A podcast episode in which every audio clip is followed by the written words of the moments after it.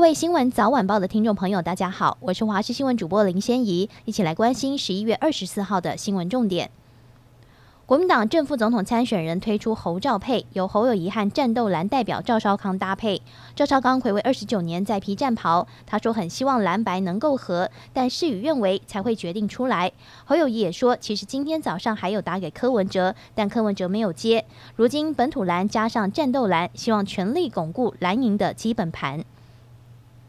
蓝白合正式破局，民众党总统参选人柯文哲今天和副手星光公主吴欣盈到中选会登记参选。柯文哲说，吴欣盈对公共事务有热忱，优秀的表现有目共睹，他们会理性务实的面对问题，解决问题。现在担任民众党籍立委的吴欣盈则说自己刚递补立委没多久，一天都当三天用，现在选战剩下五十天，他一天会当五天来用。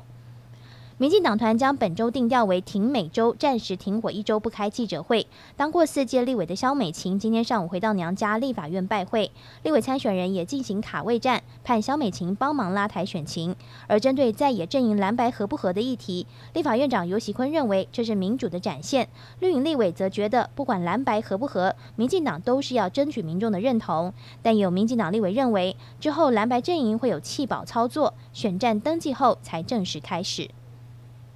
平壤成功发射一枚间谍卫星后，北韩全国陷入一阵狂喜。朝中社接连发布领导人金正恩带着爱女金主爱开趴庆功的影像，但对南韩来说，这绝非好消息。南韩宣布终止二零一八年与北韩达成的九一九军事协议，并从周三开始恢复了边境空中监视行动，而且还动员六百名陆军及海军部队的士兵，举行一场连续三天的演习，警告北韩切勿轻举妄动。曾经获得奥斯卡影帝的演员杰米·福克斯近日被控告性侵。原告表示，他2015年在纽约一间知名餐厅被福克斯以言语骚扰，对方还强行触摸他的私密部位，让他身心受创，必须接受治疗。杰米·福克斯透过发言人否认性侵，并将提告女子恶意控告。另外，饶舌天王吹牛老爹先前被交往十年的前女友控告性侵，他火速透过律师与对方达成和解，但律师强调，和解不代表承认做过不当的行为。台东成功奇鱼季即将在明天开跑。虽然今年一开始捕获到的旗鱼数比较少，不过却抓到今年最肥美的旗鱼，一尾重达四百零一公斤，需要好几名渔民才能够抬得动，让渔会总干事直呼破纪录了。同时要饕客到台东成功一同参与奇鱼季。